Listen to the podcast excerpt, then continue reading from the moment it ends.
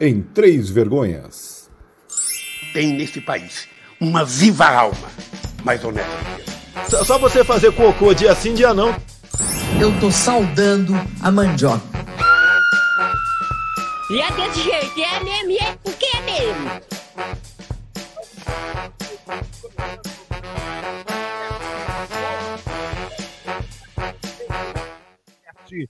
Semanal em que nós estamos, eh, estávamos um dia, estivemos no, na pandemia do novo coronavírus. Não estamos mais. Uh, um dia também estivemos envolto às provocações do STF de 7 de setembro, inclusive é logo ali. 200 anos de independência verdadeira nós tivemos, você acha? Ah, eu acho que não, né? Não, né? Fica no sol. Primeiro lá, bem-vindo. Oi, Jenny, bem-vindo. Presencial a Jenny hoje, hein? Olha que honra, hein? Milagre. É, é, é verdade. Quem, não, a pergunta do dia é: quem está com a botinha no colo é o mais velho ou mais novo? Mais velho. Mais velho. Pergunta... Quem fez o chá da noite? O mais velho ou o mais novo? Mais velho, né? É a Jenny fez tudo isso. Cadê o crochê? E tá bom, inclusive. Não, é que os mais velhos gostam do chazinho. Né? Tá bom. Sim. Tá bom. O... E o Jason não, to... não pôde estar presente hoje por um motivo inusitado. Ele foi levar a avó na musculação, é isso? não, foi comemorar o aniversário da sogra. Ah, não, Jason. Ah, para, não. Eu, se fosse levar a avó na, na musculação, eu acreditaria mais. É. Comemorar o aniversário da sogra. O Jason? Meu Deus. Bom, Tramontes, e aí? Nós temos 200 anos de independência de verdade? Ah, eu acredito que não, hein? Por quê? Não. O Brasil é, começa a engatinhar numa certa independência, e aí a gente vive no último ciclo, talvez, né, de democracia, mas com vários aprendizados, mas independência pura e simples não, até porque eu gosto de uma frase, o Ricardo Morim é um economista que eu admiro e desadmiro muitas vezes, ele provoca várias coisas é o, bem interessantes. O economista da o economista personal site, showman e etc. Porque ele, ele posta os negócios para ter engajamento e é isso aí. Exato. Então ele, ele eu lembro lá atrás na bolsa de valores lá em 2000 e 2008, quando teve aquela quebra, a bolha imobiliária americana. Isso. Um pouco antes da, daquela bolha, da, da, do explodir da bolha imobiliária americana, ele falava que o índice Bovespa, isso o índice Bovespa beirava 100 mil pontos. Ele falava que daria quatro anos o índice Bovespa chegaria a 300 mil pontos. Nunca chegou nem perto, sempre chegou em 120, 130, 140, mas nunca nem perto do, dos 300 mil pontos. Mas ele sempre lança algumas coisas. Mas tem uma vertente dele que eu gosto. Ele falou que o Brasil é o, é o rabo do cachorro. Né? E a diferença é que a gente muda de cachorro. Então, quando a economia está bombando, muitas vezes é porque a gente está no cachorro certo. Então, em algum momento a gente vende muito ou depende muito do consumo dos Estados Unidos, então os Estados Unidos consomem muito, a, a gente voa. Em alguns ciclos a China vira o nosso cachorro e a gente continua voando. E aí agora está na hora de independência real é quando a gente vai se desmembrar do cachorro se tornar um cachorro inteiro, né? não um rabo de cachorro. É, agora quando a gente fala de dependência, Jerry, eu sempre pergunto quando as pessoas vão defender, por exemplo, coisa assim militar, eleições indiretas, qual grande nação do mundo passa por esse tipo de discussão? Nenhuma. Você já viu, viu lá, mesmo na época do Trump, eles queriam um golpe com o Trump. O, as Forças Armadas não estavam envolvidas, não estavam no meio. Jenny, bem-vinda.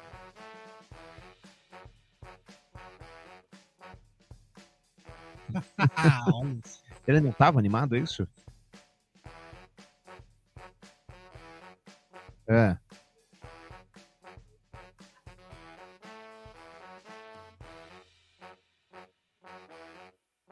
Uhum. Que beleza. O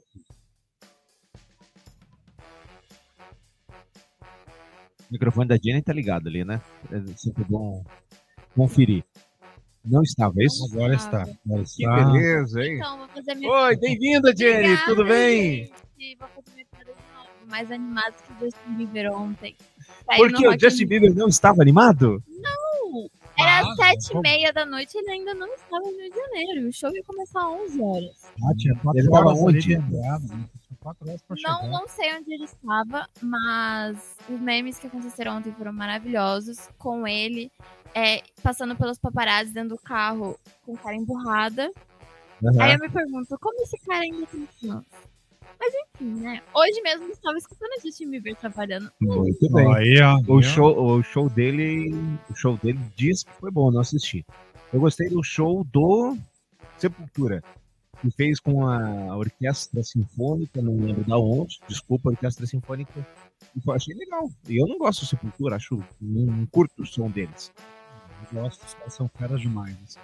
Enfim, você pode se comunicar conosco curtindo qualquer canal, Deezer, Spotify, Anchor, ah, que mais nós temos no canal? Apple Podcasts. Você assina o nosso canal, dá suas estrelinhas e se quiser se comunicar conosco durante a semana, é o pior do brasileiro podcast, arroba gmail.com. Estamos falando, você falou, deu uma pincelada na crise de 2008. Você viu um voto que o Michael Burry, que é o cara que descobriu, que identificou a crise e ganhou muito, muito, muito dinheiro. Que ele teria ti- tirado todas as ações dele, vendido todas, prevendo uma nova crise. Viu alguma coisa disso? Já, já ouvi, já. É, mas Existe fato? um burburinho no mercado e eu não consigo perceber nada. Obviamente não tenho poder de. A princípio eu não percebo nada nesse movimento, não. Tem um filme muito bom que é com o Brad Pitt e mais alguns, que eu não lembro, que conta essa história do, de 2008, da crise imobiliária de 2008. Para quem não tá ligado para essa juventude, 2008 você já era nascido? Tinha anos. Já era nascida, que bom. É, 2008, o que acontecia? Era muito fácil, vai me corrigindo aí, Tramujas, você que entende, eu, eu só sei pelas notícias, eu sou apenas e tão somente um manipulado pela grande mídia. Em 2008, nos Estados Unidos, tinha uma crise chamada de subprime. O que é o subprime? Era muito, em resumo, era muito fácil comprar imóveis nos Estados Unidos. Era extremamente Igual fácil. é aqui no Brasil, né? Não. é extremamente fácil. E aí, o, esse Michael chegou um dia no cabeleireiro ou manicure, algo do gênero, e descobriu que ela estava alugando cinco casas que ela tinha. E aí, mas como que você tem essa casa, essas casas? Ah, não, isso aí é fácil. Chego lá no banco, eu quero comprar casa e estou resolvido. E ela estava alugando para imigrante e ganhando dinheiro. Isso é só estourar. E aí ele começou a fazer o estudo, começou a apostar, veio a crise, os bancos, grande parte deles quebrou. Grande parte deles, não, alguns. Alguns poucos, né? É, alguns quebraram. Alguém foi preso? Não, né? Os grandes ficaram um pouco. Algum, algum, algumas horas. é, exato. É, e muitas e muitas e muitas famílias perderam as suas casas porque caíram nesse golpe e o banco precisava recuperar o seu ativo. Aí começou a ter uma escalada de preços muito grande e isso levou ao colapso do mercado. Falei bobagem? Exato nessa linha, esse é o caminho. E aí o exemplo mais simples aí, para tangibilizar para gente que não conhece essa realidade. Os Estados Unidos ali vivem juros, quando a gente fala de juros altos nos Estados Unidos, ela é 1,75 ao ano, 2,5 ao ano, que é extremamente baixo se a gente comparar com o juro brasileiro. E nesse caso do- da, da bolha imobiliária americana, qual que foi a grande alavancada que a gente chama? É porque era tão barato você você pegar um empréstimo e como existia muita escassez de dinheiro ofertado pelos bancos, é, você comprava hoje um apartamento de 500 mil dólares, por exemplo, em dois ou três anos esse mesmo apartamento já estava valendo 2 milhões de dólares. E aí o que, que acontecia? Esse cara pegava é, e refinanciava esse apartamento ou pegava o dinheiro do apartamento e comprava um outro já esperando o processo de especulação. E como toda grande bolha, ele começa a subir, subir, subir, porque as pessoas, como elas têm acesso ao dinheiro, elas param de questionar se aquilo vale ou não aquele valor investido. E aí começou a crescer, crescer, até que chegava apartamentos pequenos em Nova York custando mais de 5 milhões de dólares. E aí o mercado começou E a sem falar- banheiro privativo. sem banheiro privativo, o mercado começou a falar, não, peraí, isso aqui não vale 5 milhões. E aí começou a repensar, é, teve a, a dificuldade de capitalização como uma pirâmide mesmo, foi porque diferente do Brasil, em que existe um seguro, os grandes bancos todos, eles, eles operam um sistema financeiro no Brasil em que você é, não pode simplesmente é, se, se o banco quebra, por exemplo, esse banco ele tem um fundo garantidor que garante que o pequeno investidor vai ter o capital de volta é, retornado à conta dele. Nos Estados Unidos essa alavanca não existia. E várias travas para que isso acontecesse, é, no, que aqui no Brasil não, não deixa acontecer. Nos Estados Unidos, porque ele quer alavancar, ele quer fazer com que as pessoas tenham acesso mais fácil ao crédito e ao dinheiro, isso não acontecia. E aí, quando, quando começou a travar essa questão do novo empréstimo, os bancos falaram: não, peraí, eu investi muito dinheiro na praça, muitas pessoas com empréstimo, mas eu tenho como garantia os imóveis. E aí foram fazer as reavaliações de imóveis, quando a gente chama de carteira podre. Um imóvel que Aí o banco, deu ruim. um imóvel que o banco achava que valia 5, 5 milhões, na reavaliação ele valia um décimo daquele valor real. E aí começou aquela, aquela queda, a pirâmide, queda da, da, do, do, das pecinhas lá do dominó, do, das, das pecinhas do dominó, em que o banco percebeu que quando ele achava que tinha bilhões em caixa, na verdade ele tinha alguns milhares. É, meu querido. Antes de investir, converse com o Tramuja Júnior.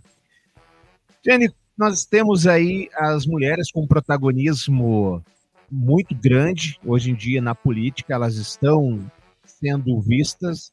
Nós temos até coletivo de mulheres, coletivo de mulheres se apresentando para a sociedade, mas não, lembro de ter visto tanto as mulheres eh, sofrendo com feminicídio, sofrendo abuso, sofrendo agressões.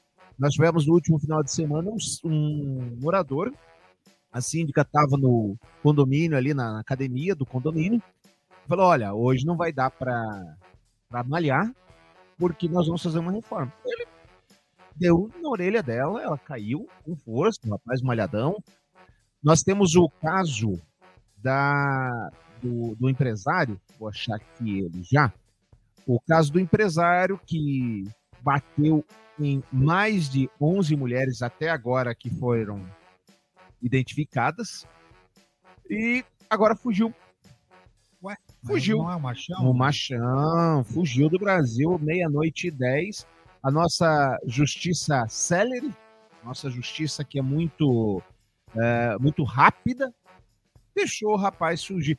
É que nem o, o, o cônsul lá da Alemanha. Quem diria que ele iria para a Alemanha? não era óbvio, né? Ora, Não. pois, não era óbvio. Ficou duas semanas preso. Aí quando ganhou o habeas corpus, oh, ele partiu. Quem esperava É. isso? O que está acontecendo, Jenny, na tua opinião? Por que, que as mulheres estão sendo tão, tão, sendo tão vítimas assim é, de agressões? Eu penso que são dois fatores.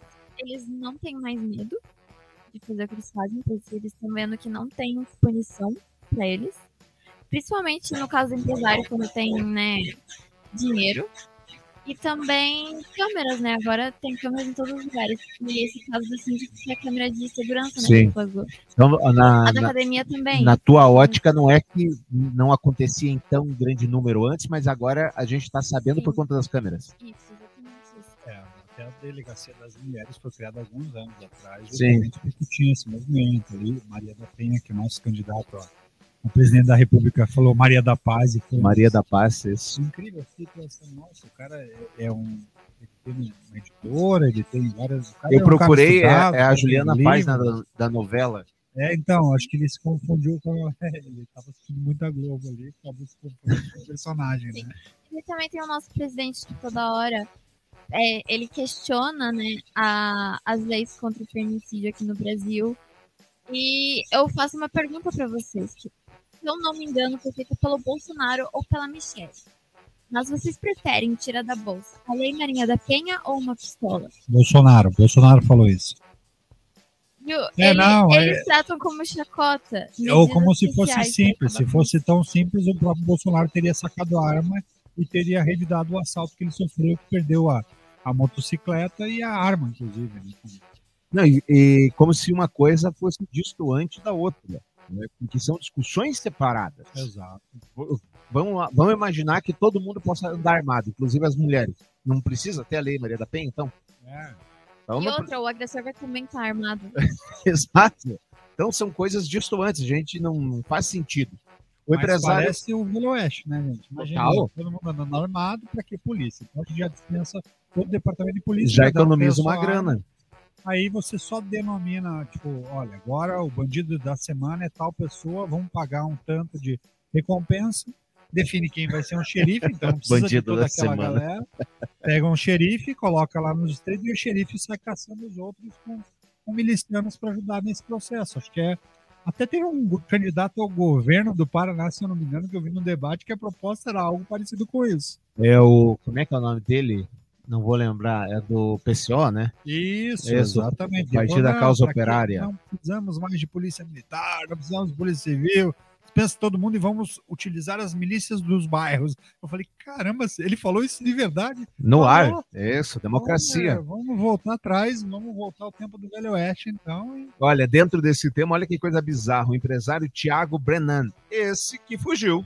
Meia-noite e 10. Machão, hein? Machão. Machão, de 42 anos, foi alvo de novas denúncias após ter sido flagrado no início de agosto agredindo uma mulher em uma academia de São Paulo.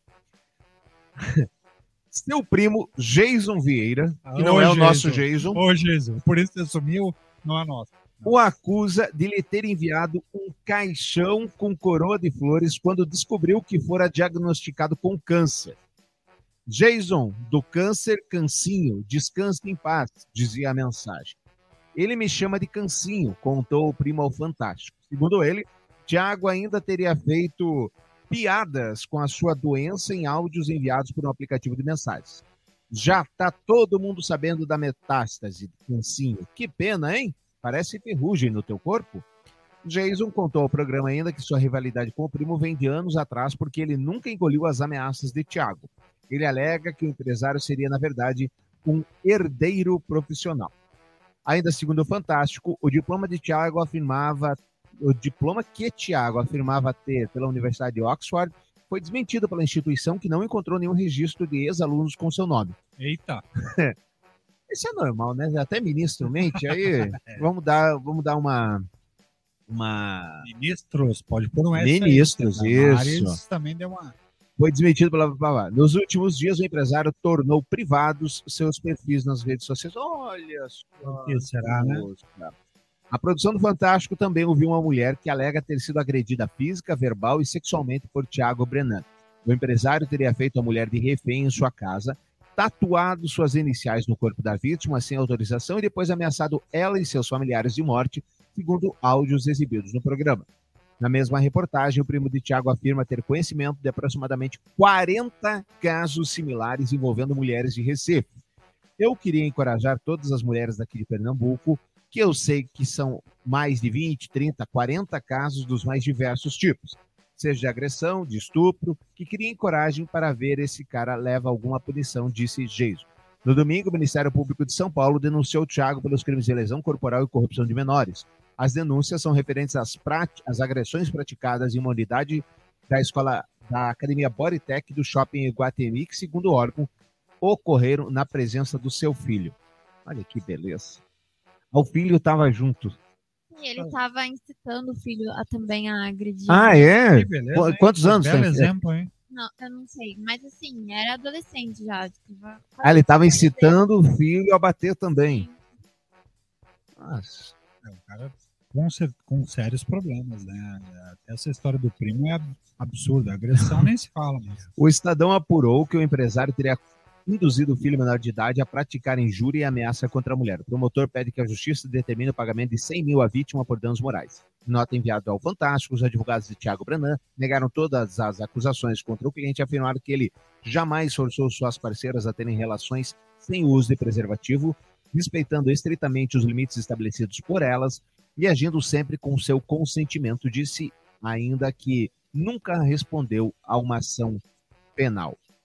Aí o seu Tiago Brenan, que está mostrando um pouco da face dessa covardia que vem assolando o país, Tramujas. A que se deve isso?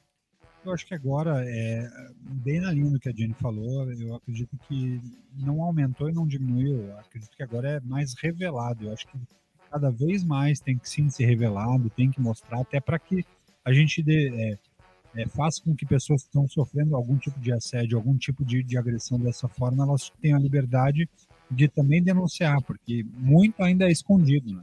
Então, Muito. muito. ainda a gente não sabe, muito a gente não vê, a pessoa não consegue registrar e tá com, com o parceiro, com a parceira apanhando lá e a gente acaba não vendo também. E muita vítima também não sabe que aquilo que ela está sofrendo é uma agressão. Por exemplo, ali, o caso só dele ele falar pra mulher que ele quer fazer sexo com ela sem camisinha já é um tipo de agressão. Mais um. Vídeo flagra rapaz agredido namorada em frente a condomínio no Paraná. Ele foi preso pela Guarda Municipal. Perceberam que está sendo filmado, o rapaz tenta tomar o celular e faz ameaças à pessoa que está gravando. Um vídeo enviado ao portal KTV mostra uma discussão entre um casal na madrugada de segunda-feira, dia 5, essa madrugada, em frente ao residencial na rua Cipreste, no bairro Parque Verde, em Cascavel, no Paraná. O rapaz de 22 anos foi preso pela Guarda Municipal após agredir a namorada. A confusão começou no apartamento onde o casal mora e continuou na parte de fora do condomínio. As imagens mostram a discussão entre eles. O rapaz faz ameaças de morte à companheira e passa a agredi-la. No vídeo é possível ouvir os gritos da vítima. A jovem consegue se desvencilhar e vai em direção à portaria do residencial, mas é seguida pelo agressor. Ao perceber que está sendo filmado, o rapaz tenta tomar o celular e faz ameaças que está sendo é, que está sendo gravado. A Guarda Municipal foi chamada e teve o trabalho de conter o indivíduo, que resistiu à prisão, desacatou os agentes. Ele foi conduzido à 15ª SDP Subdivisão Policial. Mais um caso bizarro que a gente não entende da onde, a gente não entende por quê. É bom lembrar que no interior do Paraná, em Guarapuava, há pouco mais de três anos, nós tivemos o caso Renata Mujati. Isso. Foi esse caso. Será que é o mesmo caso? Não. É Tatiana. O Renata Mujati foi aqui, no centro de Curitiba. Que caiu do, foi empurrado. Isso, Caiu. exatamente. E lá é o caso da Tatiana Spitzers, alguma coisa assim. É, vou- eu já vou puxar aqui a capivara. De novo, é, as pessoas achando que nós estamos vivendo na década de 10, onde a mulher é submissa. Mas, querida Jenny, a dona Michele Bolsonaro, ela falou que uma mulher insubmissa Não, aqui foi, não foi a Michelle, aqui foi a Heloísa Bolsonaro. É a esposa do, do Bananinha, quer dizer, do Eduardo Bolsonaro. é mesmo? Tem certeza? Tem, eu vi essa notícia hoje. Tá, notícia então vamos lá. Uma mulher insubmissa não pode ter sucesso, concorda? Ai, como é que tem gente que leva as coisas que esse pessoal fala a sério? E, e batendo forte contra o feminismo, né? Ah, porque o feminismo é ruim. Gente, sem- ela só tá ali falando daquele que Fala, jeito. exatamente. É por conta do feminismo. Agora não lembro se é a Heloísa Bolsonaro. Do Eduardo Bolsonaro. É Heloísa Bolsonaro, você tem razão. Não há mulher insubmissa e livre. Eu vou, vou compartilhar aqui para os amigos, para que está acompanhando a gente depois. Agora no, no Spotify nós temos, estamos em vídeo também. Então a pessoa pode tanto ouvir quanto ver. É, não há mulher insubmissa e livre, diz Heloísa Bolsonaro em evento no Rio Grande do Sul. O evento intitulado Mulheres pela Vida e pela Família, organizado pela ala feminina do PL e que reuniu cerca de 4 mil apoiadoras do presidente Jair Bolsonaro nesse sábado, dia 3, em Novo Hamburgo, Rio Grande do Sul, a 40 quilômetros de Porto Alegre. Teve a presença da primeira-dama Michele Bolsonaro, ex-ministra da Mulher, Família e Direitos Humanos Damari- Damares Alves, e Luísa Bolsonaro, esposa do deputado federal Eduardo Bolsonaro, uma das organizadoras. Foi Denise Lorenzoni, mulher do ex-ministro e candidato ao governo do Rio Grande do Sul, Onyx Lorenzoni, segundo colocado nas pesquisas, já, já chegando perto de Eduardo Leite, hein? Apresentada por Denise como Gente Nossa, referencial para mulheres natural de Novo Hamburgo, Novo Hamburgo não, Novo Hamburgo, mãe, psicóloga, participante de tiro esportivo, Heloísa subiu ao palco do pavilhão Senac, FENAC usando um vestido verde estruturado até o... O que é um vestido estruturado? Não faço a menor O ideia. que que é um vestido estruturado, Jenny? Não, meu Deus, vestido estruturado, o que, que vem Eu a não, ser eu não tô um por dentro das tendências das, das mulheres conservadoras. estruturado. O mais que é? assustador é que pela frase dela, ela é psicólogo, né? São aquelas inspiradas em formas geométricas. Continuei sem entender, mas vamos lá. É, até os joelhos, de mangas longas, zíper na altura do colo. Mas por que isso é importante, o jeito que ela está vestida? Na- E faixa para cinturar. Cantou um trecho do hino da sua cidade natal e contou que viajava sem a filha Georgia, de um ano e 11 meses, pela primeira vez. Durante sua participação de cerca de 15 minutos, exibiu o vídeo do nascimento da menina que chegou de parto natural ao lado do pai emocionado. Cristã enalteceu que vê uma sociedade que caminha distante de Deus e que percebe nos meios que frequenta, abre aspas, que muitas pessoas perderam o significado do casamento. Chegou a lembrar ainda. Inclusive o sogro, né? Três casamentos. Três casamentos, exatamente. Como diria Ciro Gomes, ele conseguiu corromper todas as suas ex-mulheres. É, bom, essa é a missão dele. Blá, blá, blá. Percebi que é uma missão. E se é a missão dele, é a minha também. Casamento é submissão. Blá, blá, blá, blá, blá, blá. Abre aspas de novo. Não se engane. Nenhuma mulher é insubmissa, independente e livre. Enalteceu, explicando que quando alguém sai na rua e dirige um carro, se submete às leis de trânsito, por exemplo. Heloísa também criticou o feminismo. Para ela, o movimento desvalorizou o lar, a vida humana e a figura masculina.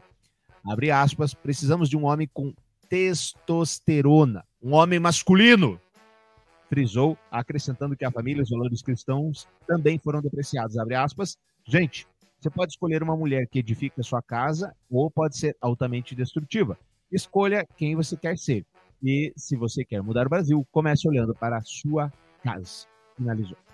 Homem masculino que para conseguir combater a discussão, para ganhar alguma discussão, ele tem que puxar uma arma, né?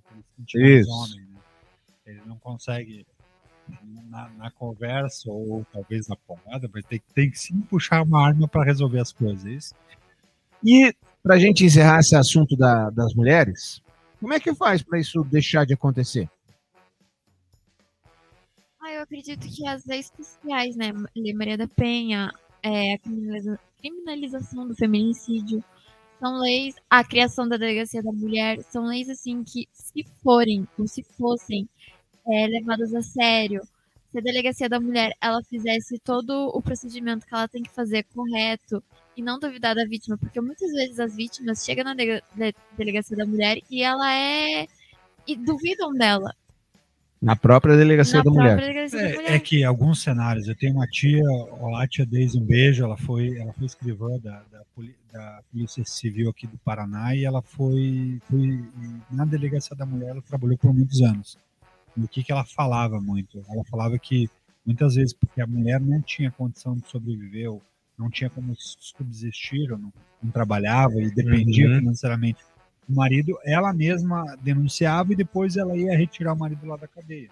Então Porque ela, literalmente passava fome. ou, ou passava fome ou, ou vivia, é, comia, mas vivia apanhando. Então é um processo que eu acredito que tem algumas partes. Assim. Primeiro, a parte psicológica mesmo dessa mulher que apanha, para mostrar é, que isso não é normal, isso faz.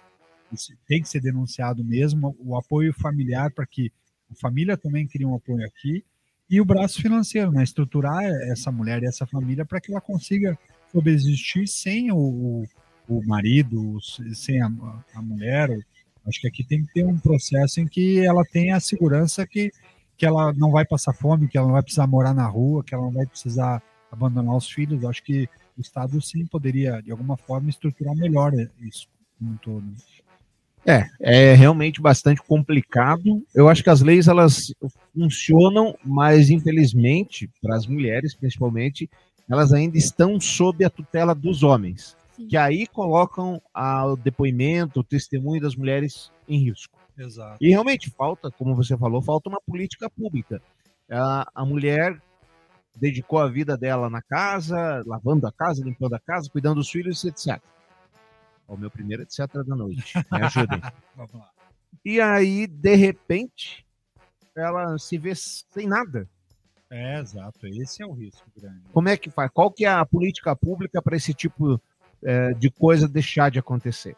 É bastante complicado. Bastante complicado. Bom, você está ouvindo o Pior do Brasileiro, o seu podcast semanal. Para participar conosco, não esqueça de deixar suas estrelinhas e curtir o nosso canal. Vamos falar de outras outras bizarrices. E eu quero começar, meu querido Tramujos, minha querida Jenny, falando dessa ingerência do STF. Estávamos na querida pandemia, e aí, palmas para os profissionais de saúde que estão dando lá sua vida pela gente. Palmas para os profissionais de saúde estão ali batalhando Heróis. heróis. heróis, nem todo herói veste capa. É, exatamente. Várias prefeituras com, com imagens associando os profissionais de saúde a super-heróis mesmo. Isso. Foram, né? Com certeza. E aí vem o tal do piso da enfermagem. Piso da enfermagem aprovado pelo Congresso Nacional. Quer dizer, o povo brasileiro se fez ouvir por seus parlamentares eleitos. Sim. Sancionado pelo presidente da República. Que, em regra, é o maior empregador do país no setor. Sim. E aí vem o- mais de 70% né, do, do- dos procedimentos de saúde são feitos Pelo SUS. no E aí Brasil. o senhor ministro Luiz Roberto Barroso suspende. Cadê a democracia nisso?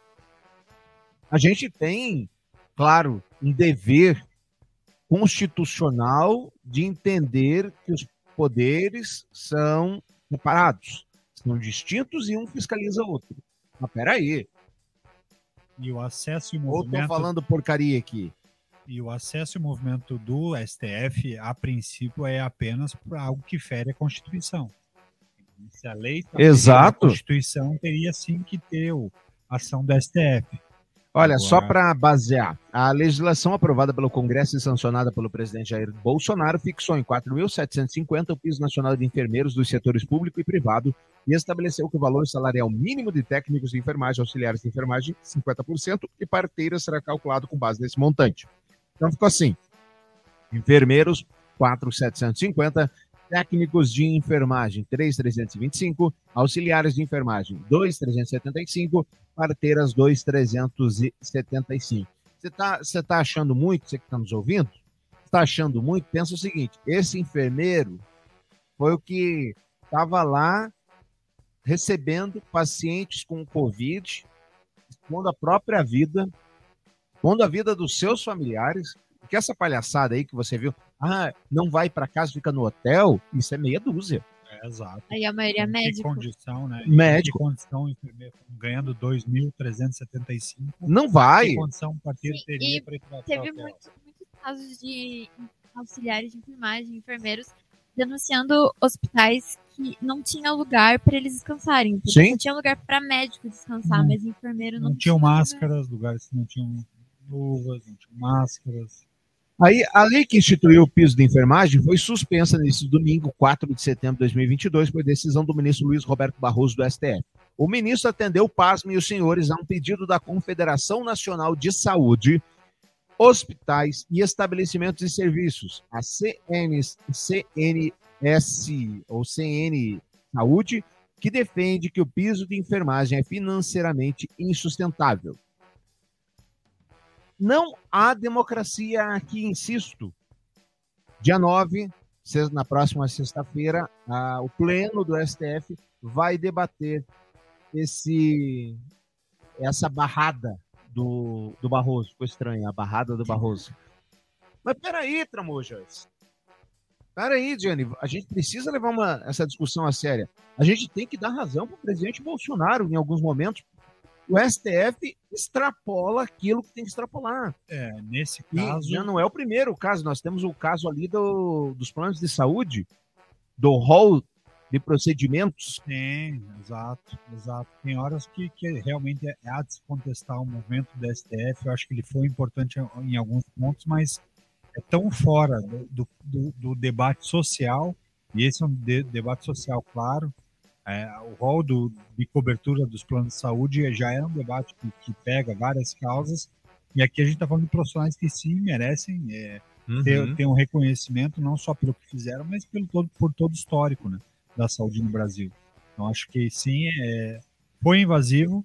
É quando ele coloca ali, o Barroso coloca que tem um custo de aumenta, e, e o CNSUS, o CN Saúde coloca que aumenta em 6 bilhões de reais o custo da saúde no Brasil.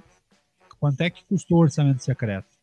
É 19. Então, se o Estado 19 bilhões. se o Estado, se o governo federal, se o Poder Executivo consegue arrumar 19 bilhões é, e dar essa autonomia para que o Congresso invista esses 19 bilhões, 6 bilhões facilmente vai conseguir ser adaptado ao orçamento do país. É, mas aí é pior do que a tua discussão, você lembrou muito bem, porque ele não ele não deu esta trégua, entre aspas, por conta do orçamento do país. Ele deu para as instituições privadas. É, que ele acabou absurdo. de deixar os planos de saúde suspender, suspender procedimento. E com aumentos de 20, 20 eu sei, eu paguei quase 20% Exato. a partir desse ano. E o setor de saúde, se você olhar é, os balanços das grandes empresas administradoras de saúde, eles são extremamente rentáveis. Não, e outra, aí você vai falar, ah, mas nós tivemos a Covid. A Covid é, extrapolou o sistema. Gente, isso é mentira. Beleza, entrou muito mais gente, mas o que teve de cirurgia eletiva que foi suspensa, O mais caro no, no, no procedimento de saúde não é o, não é Não é o atendimento. clínico e, e a internação de Covid, são as grandes cirurgias. Custo Claro. de cirurgia cardíaca, custo de prótese, custo de órtese, nada disso foi, foi entrou no, no custo da- da- das operações dessas empresas de saúde. Então, é uma grande, mais uma fake news que o mercado conta o tempo inteiro. o mercado ele quer se proteger. Nem tô dizendo que tá errado. É ter um lucro maior. Quer ter um lucro maior, mas- ponto. Agora, é um absurdo, eu fico indignado quando mexo com questões de saúde e segurança alimentar da população, porque isso é muito grave. É muito grave mesmo. Extremamente grave. Aí eu fico pensando, qual é a segurança que um empresário sério do exterior, Estados Unidos, Inglaterra, China, enfim, vem porque se a lei que o Congresso do país aprovou e o presidente sancionou não vale, o que, que vale? É, não. Não faz o menor sentido. É uma invasão forte do, do STF. Não é, não está nem dentro da autarquia. Ele não deveria nem pensar em entrar nesse, ne- ne- nesse caminho, porque o que está ferindo a Constituição a partir dessa lei? Nada. Então, ah, ele não é, não é a regra onde o STF. Não, e você lembrou muito bem. Se for entrar nessa seara, tem que entrar na seara dos 19 bilhões. Exato. 19 bilhões, dos aumentos progressivos do próprio judiciário, que o próprio STF coloca o aumento dele lá e o ministro do STF não contesta. Que inclusive vai ser mais caro que o aumento do- do- dos enfermeiros. Então, e aí se a gente for colocar na conta quem traz mais resultado para o país, com certeza a classe de saúde é- é- é- é- traz resultados muito maiores para o país do que o judiciário nosso. Ai, ai. Mulher agride vendedora com ofensas racistas na Bahia. Neguinha escrava. Vídeo que circula pelas redes sociais mostra o momento em que uma cliente ofende a funcionária das lojas americanas. A Polícia Civil investiga a mulher que foi flagrada proferindo ofensas de cunho racista contra a funcionária de uma unidade das lojas americanas no interior da Bahia. Vídeo que circula pelas redes sociais mostra o momento em que uma cliente se exalta e chama a trabalhadora de neguinha escrava.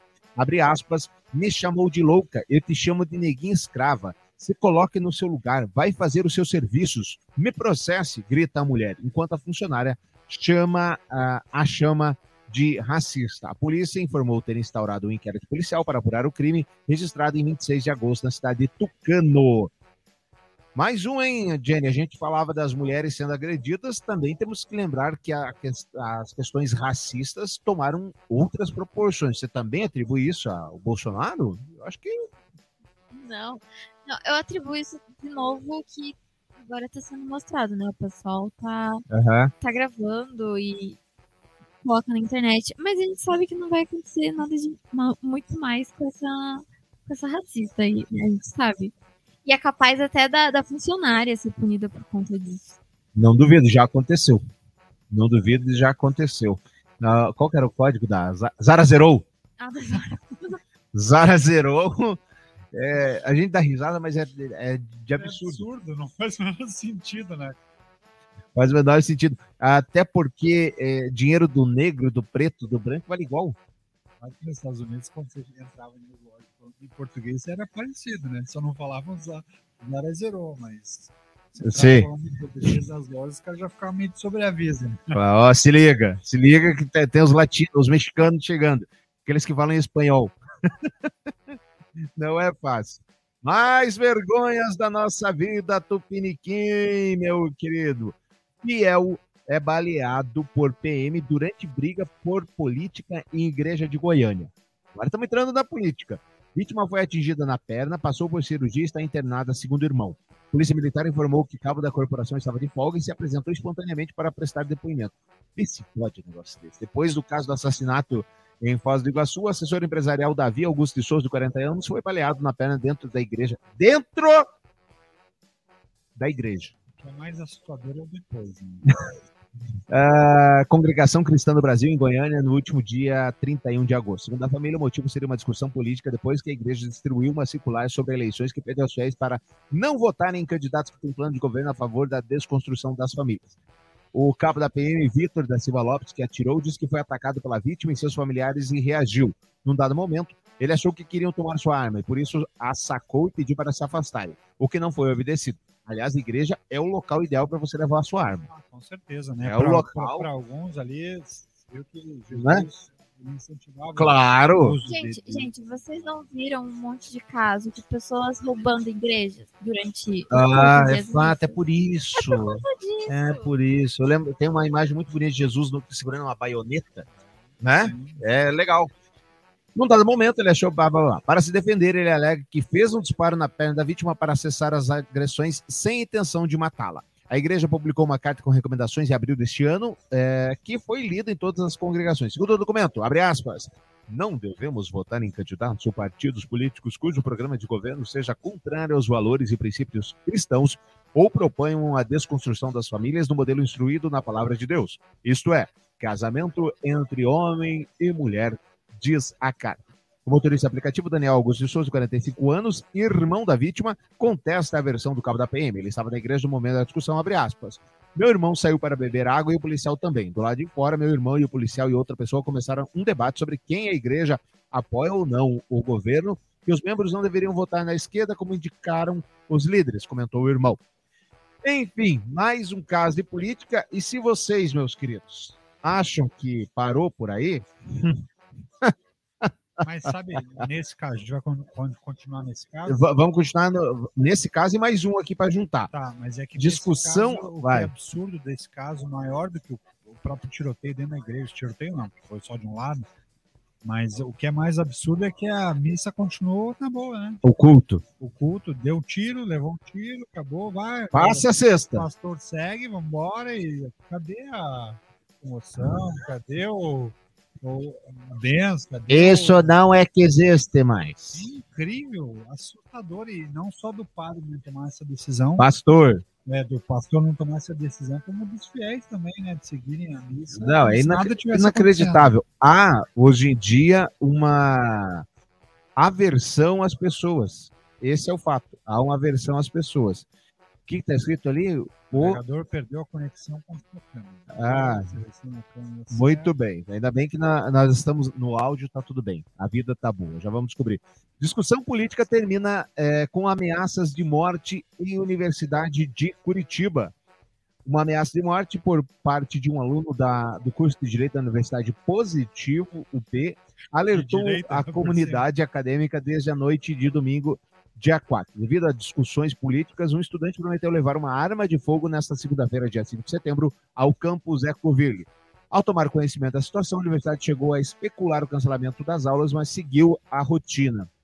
O estudante que fez ameaças foi encontrado no estacionamento da polícia militar, pela polícia militar e ouvido na sequência. A PM ainda não se posicionou a respeito do caso.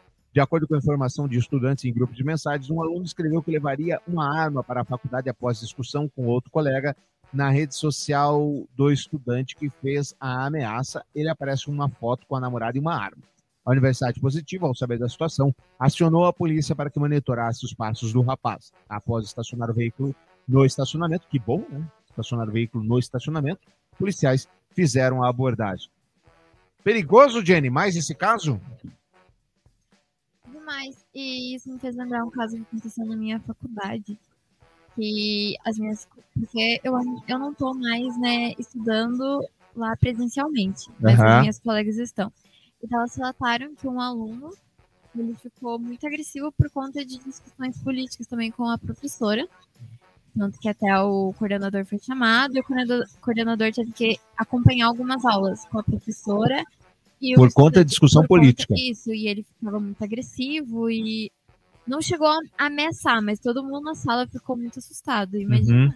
já ficou assustado com a atitude do estudante lá na minha faculdade. Imagina o cara ameaçando que ia trazer arma. E já tem vários casos de massacres em faculdades e escolas, né? É, principalmente no- nos Estados Unidos e aqui no Brasil começa a virar moda também. É, eu já tive vontade, sabe, quando eu era criança. Você, já assistiu, você lembra daquele filme Te Pego Lá Fora? Não. Te Pego Lá Fora é um filme clássico. Você brigava na turma e o grandalhão ia te bater. Não, tudo bem. É- aí você, é- aí mas o filme não me lembro. Ah, olha. assim, A Globo me incentivou a ser violenta. Eu é que. Entendi. Você que foi pro, pro lado bom da. É, eu quis ir contrário a, a essa, essa politicagem da Globo na época. Entendi. Parabéns, Tramujas. Seu rebelde. Seu rebeldes. Parabéns. É, é de uma atrocidade. Porque agora a gente vai falar do, do querido brasileiro que achou uma boa ideia. E aí nós temos um monte de teoria da conspiração. É o brasileiro que achou uma boa ideia matar a Kirchner. Então, ele foi no, no cercadinho da Kirchner, que tem a Kirchner tem o cercadinho dela igual tem o Bolsonaro. Atención, atención. Ella es la detenida Brenda Uliarte, la pareja de Sabac Montiel. Roló. Es el momento del traslado, finalmente. aí, meus La policía ela é namorada do brasileiro que foi preso por tentativa de assassinato contra a vice-presidente Cristina Kirchner. Para quem estava em Plutão, só estando em Plutão para não saber disso, pego lá fora, nunca vi esse filme, realmente nunca vi. Para quem estava em Plutão e não sabe disso, a Kirchner foi lá, um, um brasileiro radicado e naturalizado argentino, da pai era argentino e a mãe espanhola, ou vice-versa, algo assim. Nasceu aqui. então. É, ficou um tempo aqui. Aí ele meteu uma arma na, mas assim, no rosto. Engatilhada e puxou o gatilho. Né? Vezes. Então, aí a gente já tem duas discussões. Primeiro, diz que não estava engatilhada e por isso que não matou. Ela estava cheia de bala, como é que chama? Alimentada? Acho que tem um termo mais ou menos isso, alimentada. Estava com a cheia de, de balas, mas não engatilhada. Por isso que não matou. Aí já temos as teorias da conspiração dizendo que a Kirchner que inventou tudo isso para sair como como a Melhorar a popularidade dela. melhorar a popularidade dela. Poxa, mas ela ia escolher logo um brasileiro pra fazer isso. Ela quer acabar com a gente. Não, total. E aí o, a galera pergunta assim: não, mas peraí, por que, que você acha isso? Não, porque ela precisava de um álibi, precisava para melhorar a popularidade. Isso é muito estranho. Ela tá fazendo a escola Bolsonaro. É, pois é, aí tá- mas o, o, o Bolsonaro, você acha que foi armado? Uma facada dele? Não, claro que não. Ué, por quê? Então, qual que é a diferença? Não, porque a, a, Qual é a diferença? Kirchner ela foi mais cruel, convenhamos, né? Mais o quê? Cruel, porque a Cristina Kirchner foi casada com o Néstor Kirchner, foi presidente da Argentina, foi, El Vesgo. foi presidente na Argentina e agora ela é vice-presidente. E ela, quando ela foi presidente da Argentina, ela controlou, tentou controlar as mídias, né? Pra que E nada controlou. Ela tinha a bizarrice de o governo era dono do papel. Dono do papel. do papel, pra papel mesmo. Para os jornais, tipo o Clarim, não, não conseguirem imprimir. impressão, exatamente. E outro movimento dela que foi bem forte foi o movimento de como os times estavam quebrados, como ainda estão na Argentina, passando O grandes governo dificuldades. comprou. O governo é, comprou com valor super, super inflacionado o campeonato argentino, então, e ele distribuía o- os jogos. Os jogos aconteciam todos os dias na Argentina. O Isso. argentino ama futebol mais do que o brasileiro, com certeza. Não, não tem, não tem comparação. E aí você tinha segunda, terça, E- quarta. Não, para você sexta, entender, é sábado. como se a TV Brasil comprasse o Campeonato Brasileiro. Só que eram várias TVs e passando jogos o dia inteiro. Todos os dias tinha jogo. É que era aberto, né? O governo comprou e É, passava quem quisesse. exatamente. É complicado. Ela foi uma. é, com certeza ela fez muito mal para a Argentina. Mas É, E esse rapaz aí, ou acho que é Fernando o nome dele, ele fazia parte de uma célula neonazista na Argentina e nós sabemos que na década de, de 40 e 50 a Argentina foi um dos destinos preferidos dos nazistas fugidos da Alemanha. Há vilas inteiras nazistas na Argentina. Ah, como é que é o nome? Ah, não é Mossad? Acho que é Mossad, Acho o é. serviço secreto judeu que estava caçando os fugitivos. Tinha praticamente uma sede na Argentina atrás.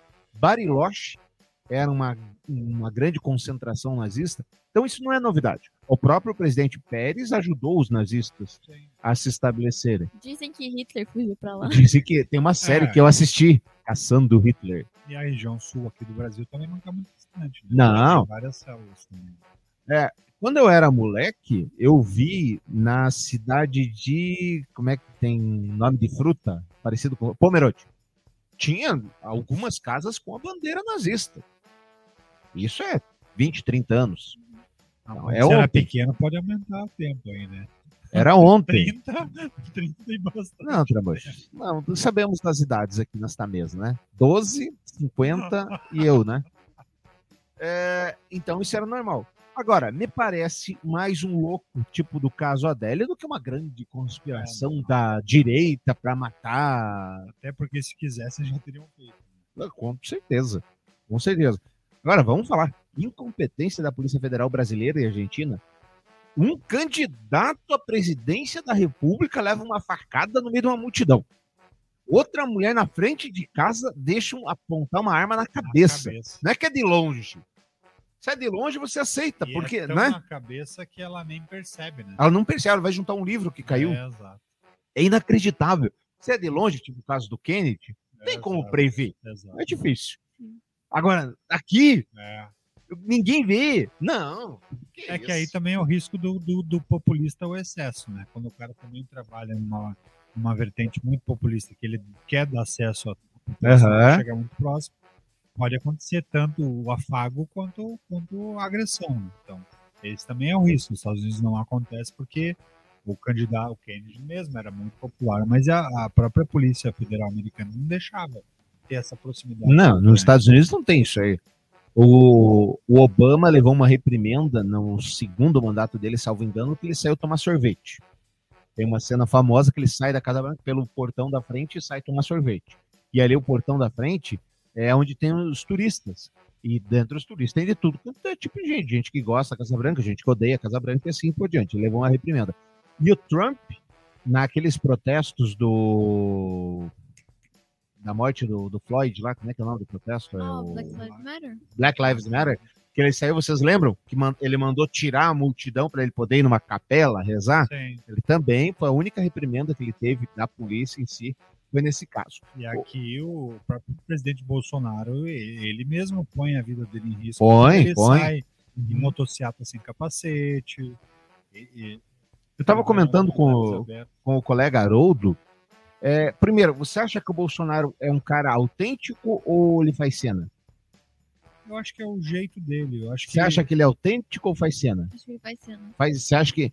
Porque se, se ele for autêntico, a vida dele é um inferno. Parou pra pensar? A vida dele é um inferno se ele for autêntico, porque ele acha que todo mundo quer matar ele, todo mundo quer prender ele, que o comunismo vai se instaurar no Brasil no dia seguinte da saída dele. É, eu acho que Deve ele, ser um inferno ser ele. ele só ele amplia, né? Eu acho que ele aumenta, eu acho que é o jeitão dele, só que ele, ele deixa isso ser maior do que é. Ele transparece algo que é muito maior do que realmente é. E, É. e- e na minha visão, assim, um pouco do, do que a Dino tá falando, que é um pouco de teatro, é talvez ele seja meio grosseiro, mais, mais direto, e aí para parecer mais popular, ele torna isso reverbera, faz com que isso seja tenha um impacto maior assim no jeitão de ser. Agora uma pergunta séria, Tramujo. Como é que vão as suas compras no sex shop? Não vão, cara, não vão. Não vão? Não, não vão. Cliente de sex shop arruma confusão, apanha e vai parar no hospital. Talvez por isso que eu não vá, né? Aonde? Aonde? Na Rússia brasileira. Curitiba. Ali, ali o Inter. O Inter... Olha Ah lá, lá, que é. maravilha. Que coisa sensacional. Um desacordo comercial terminou em uma briga e um homem ferido na noite da terça-feira, 30 de agosto, no centro de Curitiba.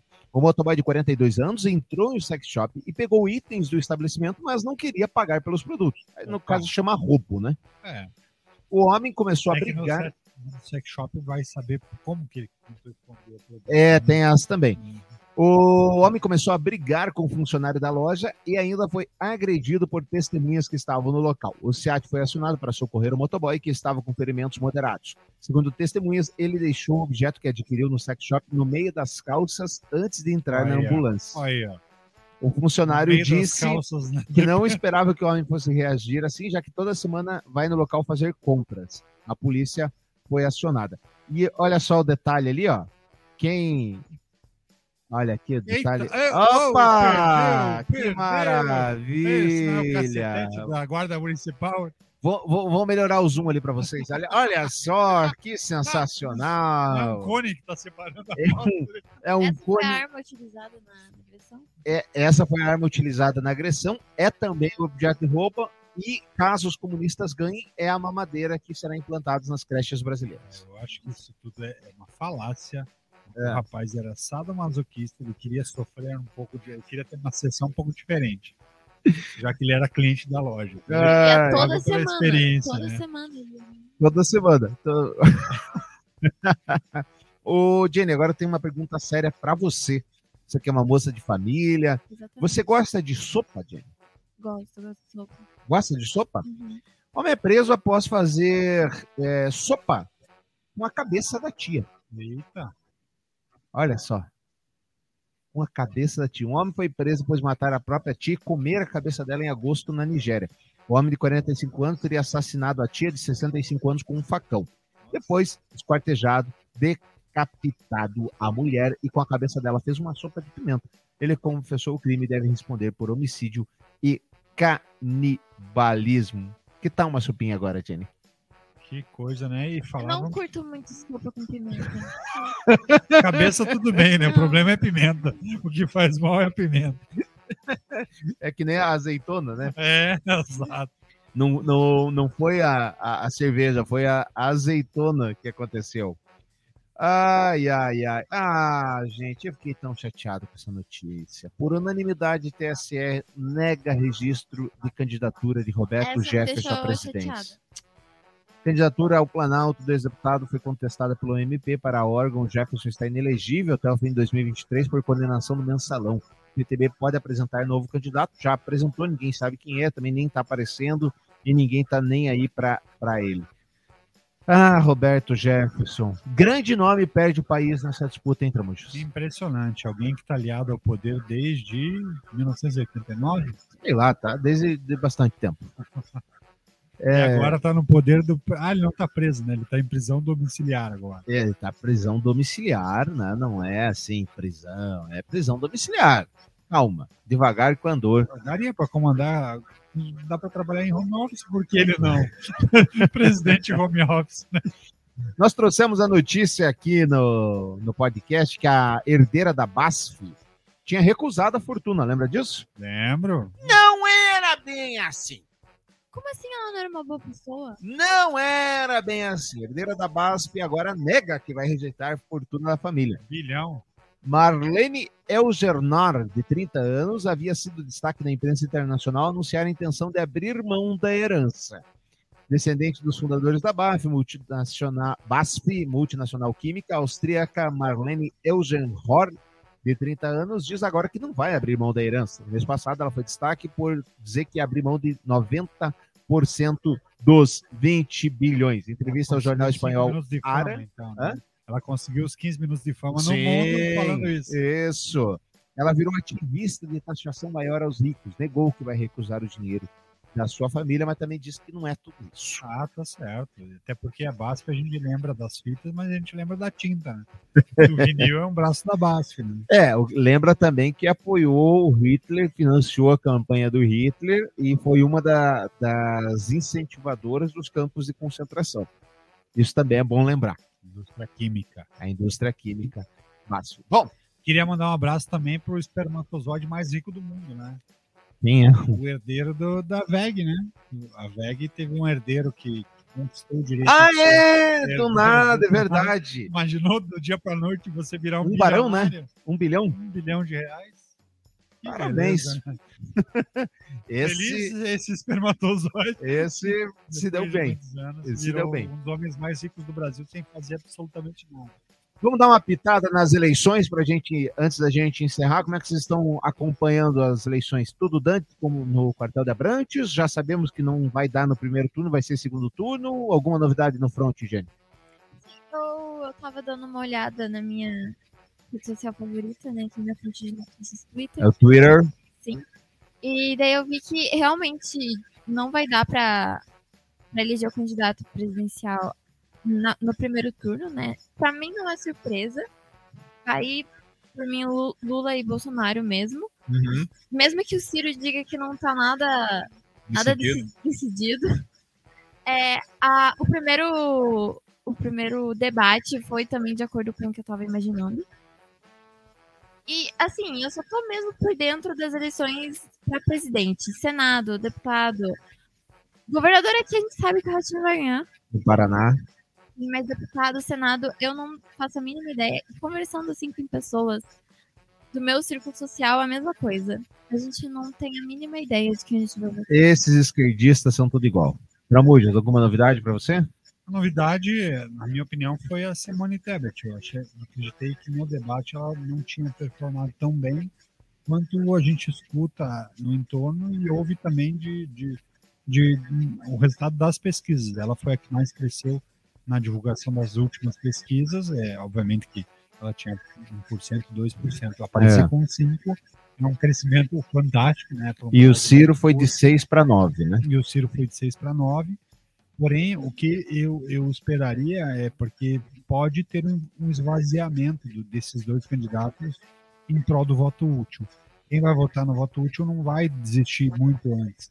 Ele vai perceber mais ou menos lá próximo da data da eleição como vai estar o cenário e a partir dali ainda pode ter esse movimento ou para o Lula ou para o Bolsonaro. Então, Olha só, aguardemos. né? nós temos aqui uma pesquisa quentinha do Amapá, saiu para presidente, Lula com 40%, Bolsonaro 37%, Ciro 9%, Tebet 6%, o que é uma, uma surpresa, mas se esperava que Bolsonaro pontuasse com certa, com certa folga.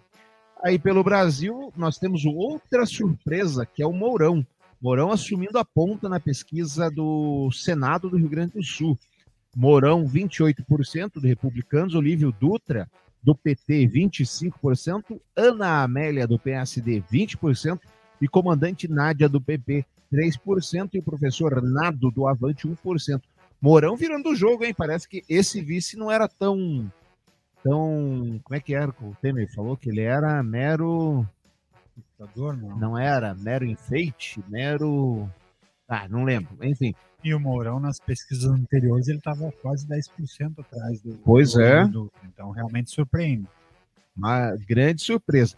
E para o governo do Rio Grande do Sul também o jogo está virando a favor da direita. Eduardo Leite ainda aparece em primeiro lugar com 38%, com 31% do PSDB. Esse é o cara, se eu fosse gaúcho, eu não votava nele em momento nenhum. Porque ele, se, Ele, ele, saiu do governo.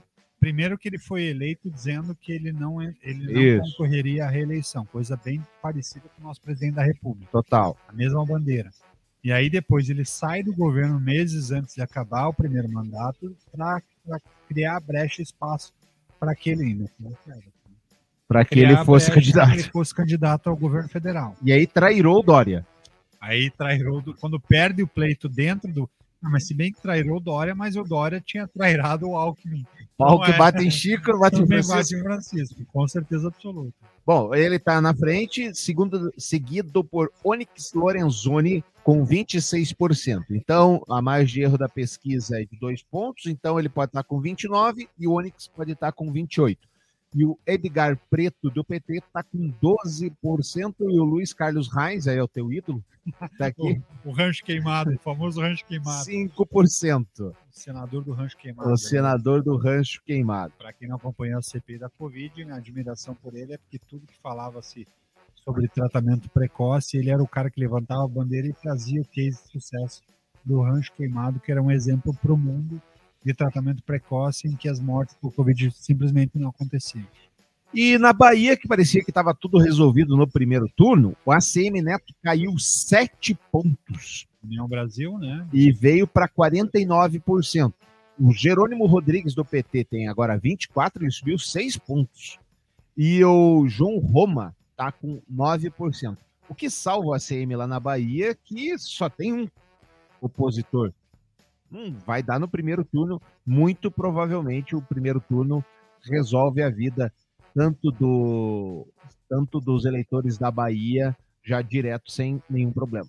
E 79% dos votos, Jenny, segundo o Datafolha, deixa eu ver se eu estou falando porcaria aqui, não, segundo a F, FSB-BTG, já estão resolvidos com seus votos. Os eleitores do Lula, 87% das pessoas que afirmaram que iam votar no Lula, dizem que não votam, que não mudam de voto. Os eleitores do Bolsonaro, esse número também é de 87%. Não, não vou mudar de voto.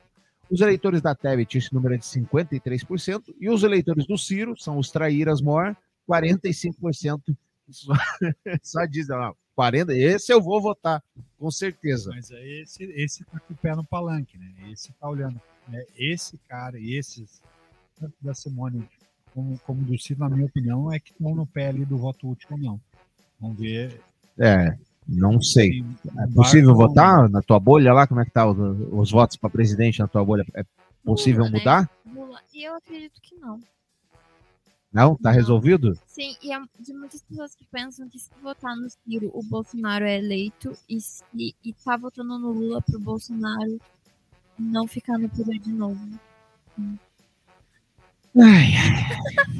É, é o Brasil, não tem jeito. Bom, mantenho a minha aposta com vocês. Bolsonaro reeleito presidente da República, graças a esses pensamentos aí. O ódio ao PT é maior do que o amor ao Brasil.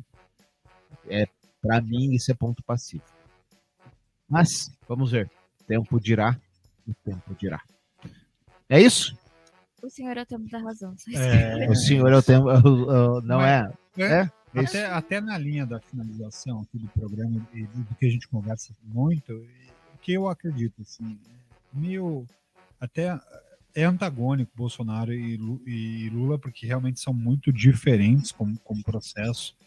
É, a base do- da eleição do Bolsonaro é, foi sim por, por ódio ao PT, foi uma raiva e, e também foi algo que, que é difícil você mensurar o quanto disso impacta nessa eleição de agora. Porque o que a gente entristece, talvez, é que, que não se surjam outras figuras, né? Outros nomes para ter um embate maior. Agora, a relação à polarização, isso é normal acontecer. O problema Sim. é que você ficar sempre nas mesmas ideias e você parece um país que não, não rejuvenesce, não pensa em coisas diferentes, não, não- não enxerga outras alternativas de poder, não as, as duas que, de fato, não são as melhores. Aliás, o Marcos, nosso ouvinte é, fiel, é, te xingou que nos 20 primeiros minutos o teu microfone estava uma porcaria lá no debate. Ô, louco. É, e realmente, por isso que você melhorou ele depois. Outra coisa interessante, eu tava, falava com um amigo que ele não vai votar nem no, nem no Bolsonaro e nem no Lula no primeiro turno, ele está em, em dúvida entre o Ciro e a Tebet. E ele falava assim: ó, no segundo turno eu vou votar no Bolsonaro. E ele odeia o Bolsonaro. Sim, tem ódio pelo Bolsonaro. Mas qual que é a? Ele falou assim: se eu voto no Bolsonaro, eu voto em quatro anos. Se eu voto no Lula, eu voto em oito. Tem aí um ponto. Tem aí um ponto a ser analisado. Muito obrigado a você que ficou conosco. Semana que vem nós estamos de volta aqui com o pior do brasileiro. Lembra do nosso acordo. Manda esse podcast para aquele cara que você gosta e para aquele cara que você não gosta. Se você não gostou, você manda para quem você não gosta. Se você gostou, você manda para os dois. É assim que funciona. Dá suas estrelinhas e se quiser conversar conosco, o pior brasileiro podcast, arroba gmail.com. Até semana que vem, meus queridos. Tchau. Valeu. Tchau.